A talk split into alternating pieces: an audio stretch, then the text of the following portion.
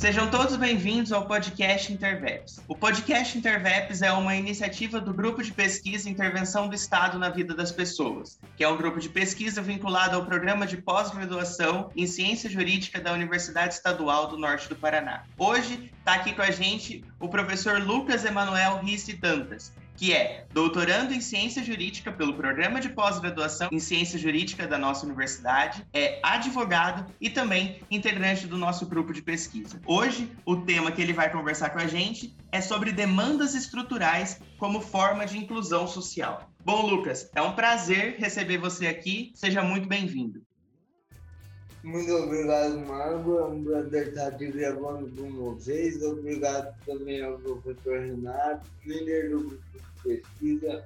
Obrigado ao Madepcom, que está aí no bastidor do podcast, fazendo esse belo trabalho pessoal do grupo. Obrigado, Lucas. Bom, esse tema é, a gente conversou um pouco também, né, quando a gente teve a nossa reunião do grupo de pesquisa é, no mês de abril. A gente conversou bastante sobre ele, então eu já vou começar com as perguntas, porque a gente tem bastante coisa para conversar. Mas como a gente tem né, o, o nosso público bem diverso, eu vou perguntar já uma pergunta para. Eu já vou fazer uma pergunta, né, bem para a gente começar a entender sobre esse tema. Então, é uma pergunta bem básica, né? O que é essas demandas estruturais, né? O que são esse, é, esses litígios estruturais e como surgiu esse litígio estrutural?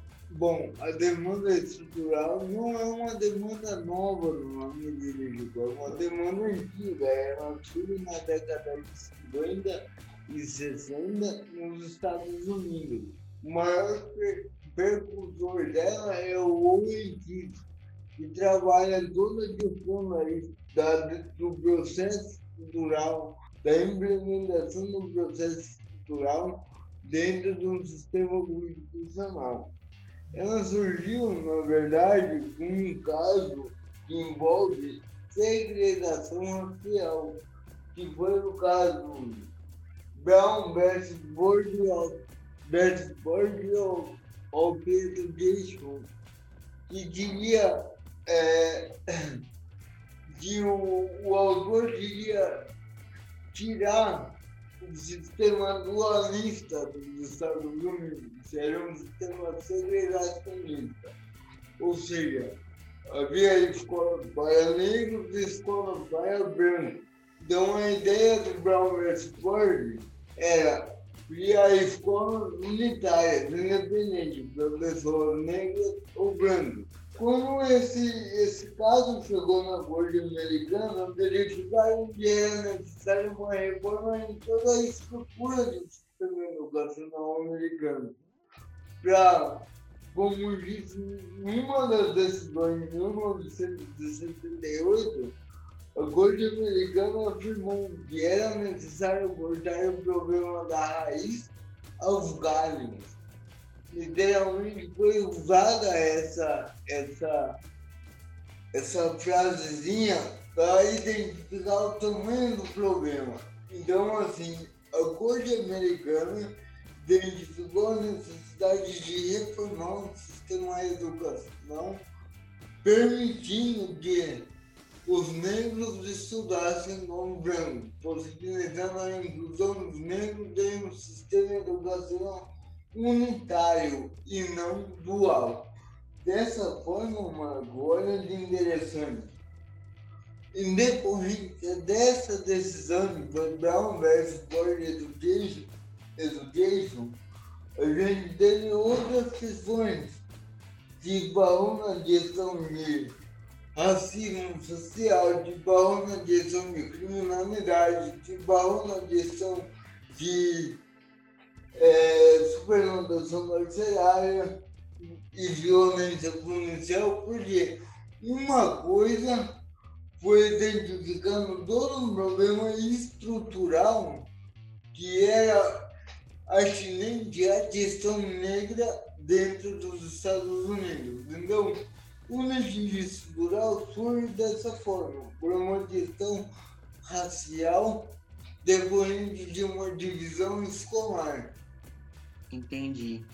Bom, é, para minha próxima pergunta, né, eu precisaria que você antes explicasse para a gente rapidamente também o que seria, né, em, em, palavras simples, né, mas assim, o que seria exatamente o estado de coisas inconstitucionais?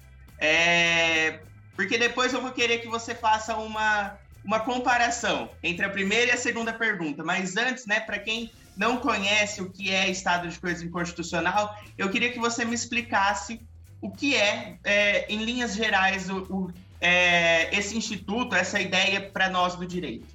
Bom, vou tentar explicar tanto para quem é do direito quanto para quem não é do direito.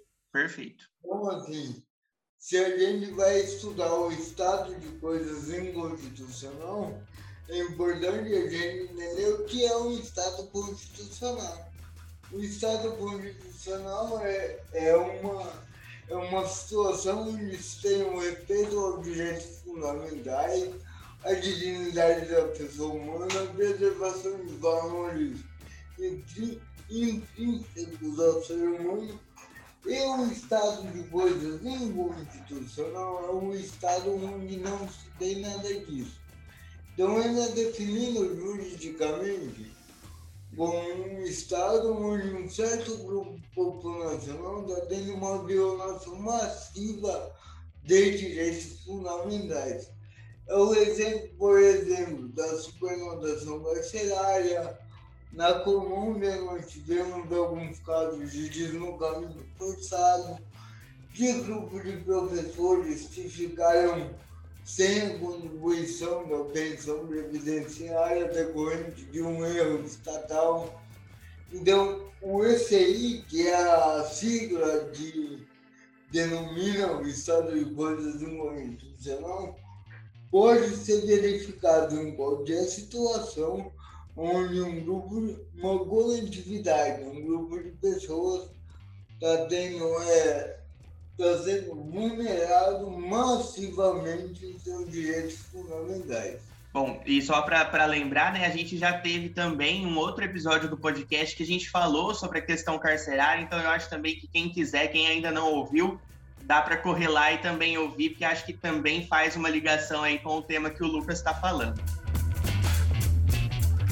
Bom, Lucas, é, aí fazendo a ligação né, que eu tinha falado sobre é, esses dois temas, a gente pode falar que o litígio estrutural é o estado de coisas inconstitucional ou o estado de coisa inconstitucional é um tipo de litígio estrutural?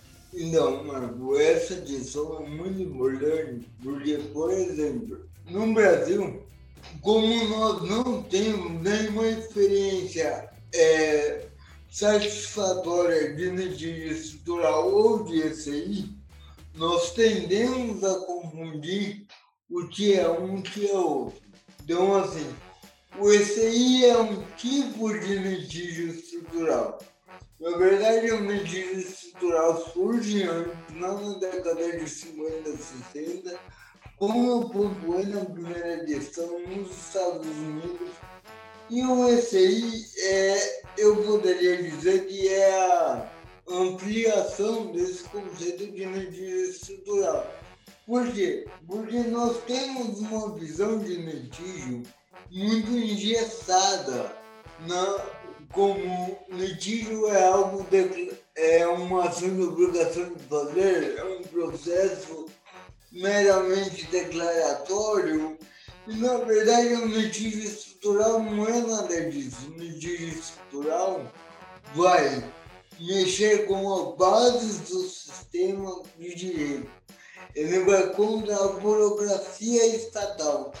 Quando nós temos um ECI, nós temos uma massiva vulnerabilidade de uma população em relação a direitos fundamentais, nós temos um litígio estrutural que vai necessitar ter uma macro-sentença, a implantação dessa macro-sentença em várias fases, vai necessitar de órgãos de monitoramento que acompanhem as decisões da Corte Constitucional no Brasil, no caso o STF, essa decisão vai falar essa decisão vai ter de ser implementada é, paulatinamente, ela não vai poder ser implementada de uma vez, haja vista que é sempre bom lembrar, Marco? O ECI ele vai contra uma burocracia estatal, ou seja, ele vai contra todo um sistema que está que tá vendo o que está acontecendo, mas não está fazendo nada. Então, por exemplo, é, nós podemos pegar é, um caso básico da Colômbia que aconteceu em 2004, que é o deslocamento forçado da população decorrente da atividade das partes. Forças Armadas Revolucionárias da Colômbia, que seria o tráfico internacional organizado e as Farc na Colômbia têm um, têm um ponto importante, ela tem uma força política dentro do sistema colombiano. Ela chega dentro de um território e expulsa pessoas. Quando ela expulsa, ela mexe com todo o sistema de direitos, o direito à moradia, o direito ao emprego, o direito ao trabalho, o direito ao, à saúde, à previdência. E demanda do Estado, e isso é importante falar, a criação de política pública que vai reincluir as pessoas no seu devido, devido lugar. Dessa forma, essa transição da sentença do CI até a realização fática demora, porque são várias etapas de implementação. Uma coisa importante é para que serve o SI para que serve o regime estrutural? Serve para desenhar uma política pública que promova a superação da inconstitucionalidade verificada. Então, assim, não adianta é, só ver, olha, isso é um E6, declarei um E6. Não. Eu preciso, a partir dessa declaração, ter é, em passos da sentença para superar essa situação. E por isso a gente trabalha com um conceito que no Brasil não é muito utilizado e não é algo corriqueiro da prática jurídica nossa, que é a sentença ou a sentença em etapas. A sentença vai se construindo, porque aí a inconstitucionalidade não se supera de uma vez só.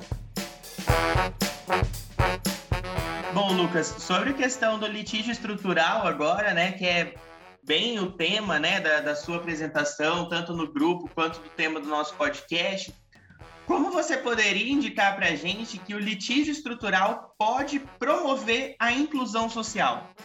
É, essa, esse é o grande desafio dos meus estudos. Né? A gente está trabalhando até na, na UENG. É a minha tese, é, eu estudo especificamente a pessoa com deficiência, a inclusão social da pessoa com deficiência. E quando eu me propus a, a ingressar no doutorado, a minha grande o meu grande objetivo era trazer essa ideia da inclusão do SI, da inclusão geral a partir do SI. Então, para mim começar a responder essa pergunta, que é até ampla, Marco, eu vou dividir um pouco. A gente precisa entender o seguinte, quando nós temos uma inconstitucionalidade verificada, essas pessoas que estão dentro dessa inconstitucionalidade, elas estão excluídas do texto social. Porque se elas incluídas estivessem, nós não teríamos inconstitucionalidade. Algo importante, se a dignidade é princípio é valor básico, princípio básico do Estado, e a gente pode até lembrar de antes nessa nossa conversa, que os princípios são otimizadores do direito. Se a dignidade é princípio básico do Estado constitucional, então, se eu tenho um estado de constitucionalidade, eu tenho a inclusão das pessoas. A partir do momento que eu tenho um estado de inconstitucionalidade, eu tenho uma população que está deveras excluída do sistema de direitos vigente no Estado. E aí eu posso pegar alguns exemplos. Vou falando do sistema carcerário, mas eu vou dar um segundo exemplo. Vou falando do sistema carcerário só porque nós temos entrando no STF um projeto de CI, que é a DBF 34715, que, já adiando, é um projeto inicial, embrionário, todavia precisa caminhar muito para termos um CI de verdade no Brasil. É, o, o preso os presos brasileiros hoje eles estão desprovidos de direitos básicos, saúde, alimentação, higiene. Desta forma, é, eles estão excluídos da constitucionalidade dos direitos fundamentais. A hora que nós temos prisões que não garantem o mínimo de dignidade, nós precisamos do ECI para incluir essas pessoas no sistema de direito. E por que a gente fala em incluir? Porque nós temos, na, minha, na primeira resposta que eu te dei, nós temos um problema estrutural, um problema de base, onde todas as, as situações desse contingente populacional estão acontecendo em nível macro, todavia bem da base. Falta nem é, uma ausência de leis, uma ausência de política pública, dá uma ausência de investimento financeiro.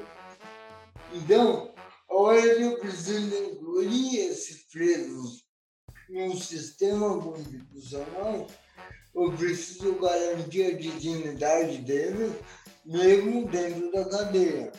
O fato deles estarem presos não diminui a humanidade e a humanidade inerente do cidadão, independente de qualquer forma. Pontuando, eu falei que eu ia dar dois exemplos, eu vou falar um exemplo de eu estudo, tá? que a pessoa com deficiência asimada ou internada ou em internação de longa permanência. Nós temos uma legislação que é o Estatuto da Pessoa com Deficiência, que está embasado na Comissão Internacional de Direitos da Pessoa com Deficiência, que, por sinal, é uma norma constitucional em decorrência do artigo 5 parágrafo 2 e 3 porque foi ratificado pelo Congresso, pelo decreto legislativo 186-08. Pois bem, esse microsistema jurídico da pessoa com deficiência garante a autonomia, a inclusão e a capacidade da pessoa com deficiência independente da patologia física, mental e ou sensorial.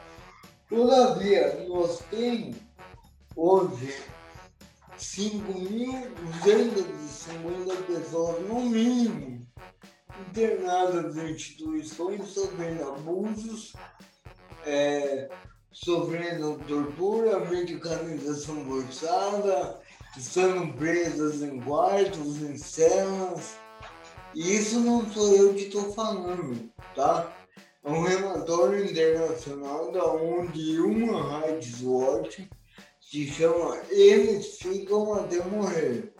Esse relatório pode ser acessado com uma pesquisa simples no Google. É, e aí você pode ter uma exata é, uma exata visão da situação das pessoas com deficiência nada. Todavia, olha essa incongruência.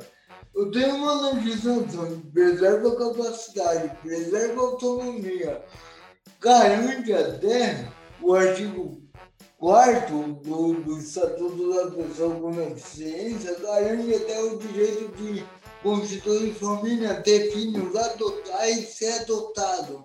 E nesse mesmo estado onde essas leis estão vigendo, eu tenho mais de 5 mil pessoas internadas privadas de capacidade, independentemente de patologia.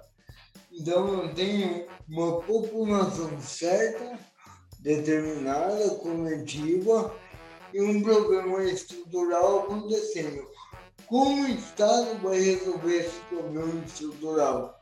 E não é simples, não é simples. Falar, olha, monta moradias assistidas, é, abre um sistema de inclusão. Não, não é.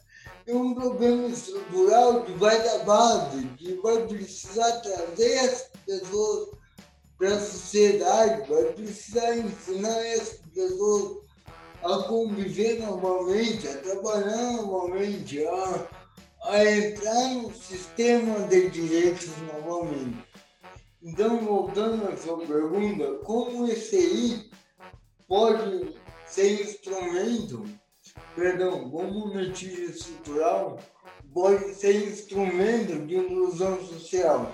O regime estrutural é instrumento de inclusão social quando ele pega situações excludentes e permite a abertura do sistema de direitos para incluir novamente essas pessoas na sociedade. O objetivo dele é a inclusão, é a superação da inconstitucionalidade. E quando nós temos inconstitucionalidade, automaticamente nós temos exclusão.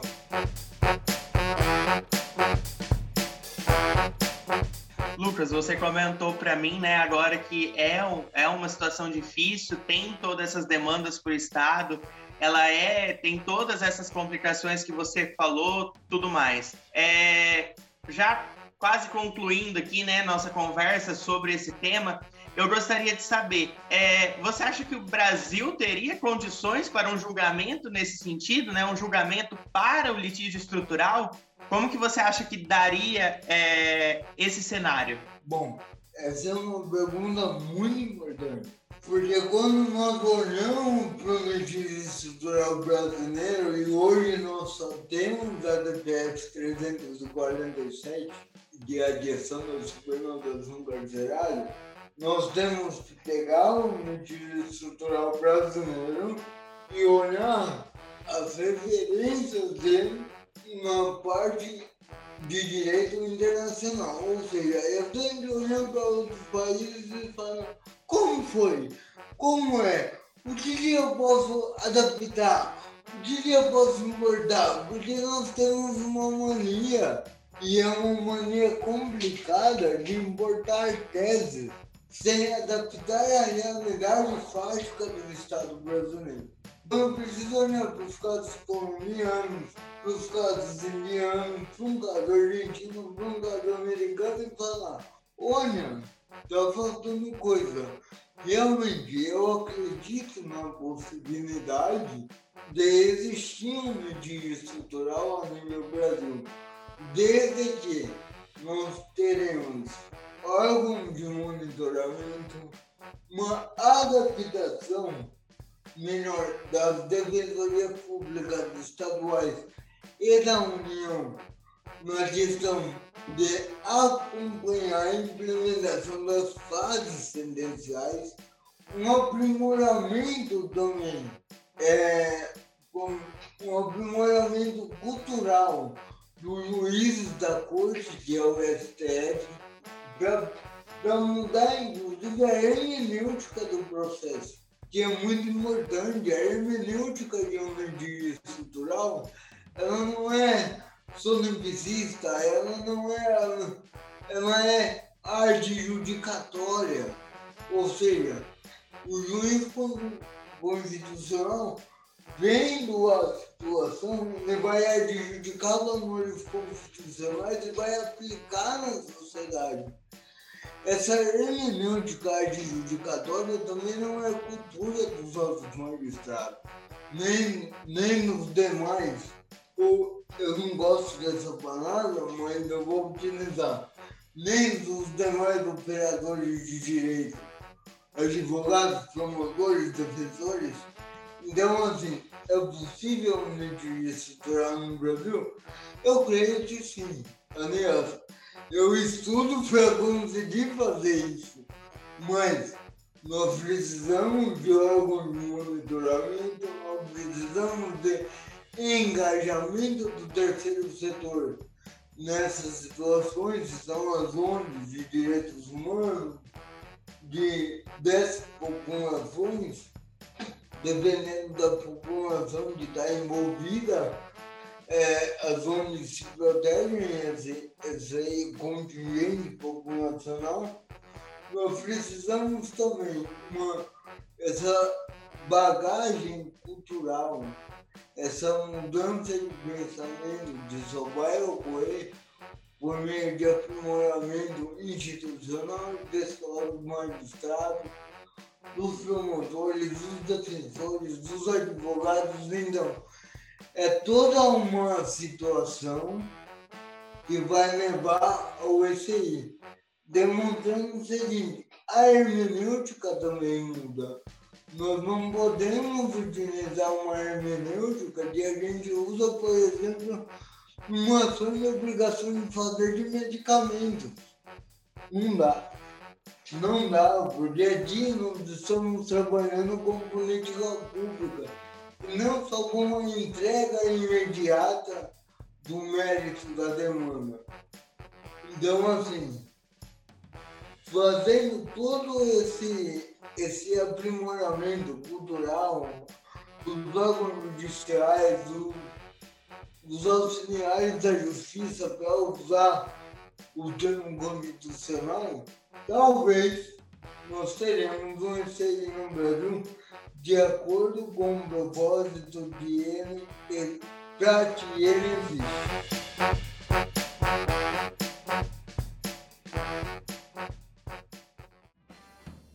Eu queria que você, se tivesse né, algum, algum livro, alguma, uh, alguma sugestão de leitura para gente, né? Para quem quiser aí é, continuar estudando sobre esse assunto, quiser pensar mais sobre esse tema, se você tiver alguma indicação para gente, e depois, quando a gente divulgar né, o, o, o episódio, todas é, essas dicas né, que você der, vai estar tá lá no Instagram do Intervex. Vamos lá. Gente, eu vou indicar um livro sobre litígio estrutural e um livro sobre o estado de coisas inconstitucional. Apesar da temática ser gênero e classe, que eu entendo que um é gênero o outro é classe, é, são obras diferentes que vai dar uma amplitude para quem realmente quiser pesquisar.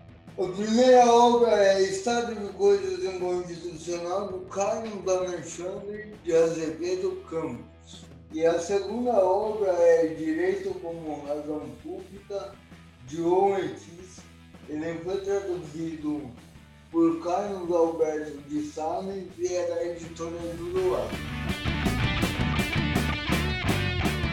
Lucas, agora a gente está quase caminhando para o final do nosso episódio. Eu vou fazer as duas perguntas padrão do nosso, do nosso podcast, né? Que tem muito a ver com os dois pilares do nosso grupo de pesquisa. A primeira delas é sobre justamente o tema do nosso grupo de pesquisa, que é intervenção do Estado na vida das pessoas. Como você acha que esse assunto, né, esse assunto de demandas estruturais, estado de coisas inconstitucionais, inclusão social, pode ajudar a gente a compreender melhor esse assunto? Da intervenção do Estado na vida das pessoas? Bom, vamos lá, Marco. Eu acho que o Estado, quando intervém na vida da pessoa, deve intervir para melhorar a vida do indivíduo, ele deve intervir para Aí eu vou citar a notícia de novo, é impossível não citar a notícia, eu sou noticiano. Eles devem intervir, intervir para oferecer prestações positivas fáticas. Que aqui no Brasil a gente traduz por política pública de efetividade de direitos fundamentais. Uma tradução meramente simbólica para este momento, para a gente não adentrar muito nesse tema. O, o litígio estrutural e o ECI, ele é o desenho de uma política pública, ele visa o desenho de uma política pública para a superação da inconstitucionalidade. Ou seja, necessariamente o resultado dele demanda a intervenção do Estado na vida da população afetada e demanda a intervenção do Estado não apenas no executivo, mas também no legislativo, precisa criar leis, os decretos que vão dar suporte a essa política pública, que vão dar suporte à superação da inconstitucionalidade e também no judiciário, que além de proferir a sentença e a implementação vai fiscalizar a concretização do que foi dito em sentença, nas etapas do sentença. Lucas, o outro pilar, né, outra coisa que a gente acredita bastante no nosso grupo é a interdisciplinaridade do direito. A gente acredita que nem todas as respostas, aliás, as respostas não estão só no direito, né? A gente acredita que o direito precisa se comunicar com os outros tipos de conhecimento. E uma delas, que a gente gosta bastante de fazer esse diálogo, é com a arte. Então, para a gente finalizar mesmo, né, agora o nosso podcast, eu gostaria que você indicasse para a gente ou um filme, ou um livro, ou uma música sobre esse tema, para que a gente possa ter aí uma indicação sua, para que a nossa reflexão sobre esse assunto possa continuar, seja aí com é, algum tipo de leitura, algum tipo de, de lazer, né, algum tipo de é, cultura mais tranquila, né? Mas assim, para a gente continuar pensando sobre esse assunto. Bom, eu vou indicar um filme, um documentário e um livro, tá? É, eu acho assim, apesar de não estarmos discutindo demandas estruturais hoje no Brasil, a questão é sociopolítica e econômica é muito anterior à questão atual do meio estrutural. A questão, por exemplo, da inclusão da pessoa com deficiência que fica em clínicas, hospitais, ela é antiguíssima. E hoje nós estamos entendendo que é um problema estrutural. Então eu vou indicar é, um filme antigo, que é um filme nacional, que é O Bicho de Sete Cabeças, o Rodrigo Santoro, e você verifica muito isso. É um filme que quando eu assisti, eu nem imaginava entrar no doutorado, acho que eu nem imaginava fazer direito. E hoje, eu nem sobre mentir estrutural, ele me vem à cabeça sempre.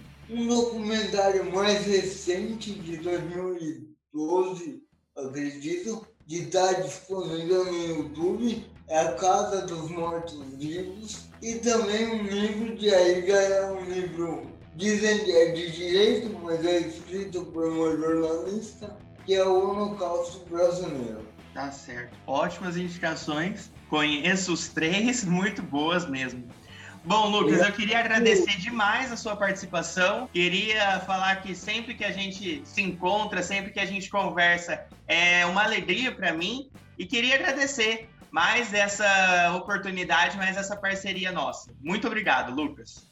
Queria agradecer muito você, muito a Ponte também. Queria agradecer imensamente ao professor Renato, que é nosso orientador, que tem essas ideias de abrir a área acadêmica, difundir a área acadêmica para chegar em outros lugares, chegar em outros ouvidos então, muito obrigado ao professor Renato também pela inovação, proposto por esse podcast. Obrigado, Lucas. Eu também estendo meus agradecimentos ao professor Renato Bernardi, ao Matheus Conde, que ajuda aqui e faz toda a direção técnica do nosso, dos nossos episódios, aos ouvintes que nos, estão nos ouvindo e nos ouviram até aqui, ao Lucas mais uma vez. A todos, muito obrigado e até o próximo episódio. Até já!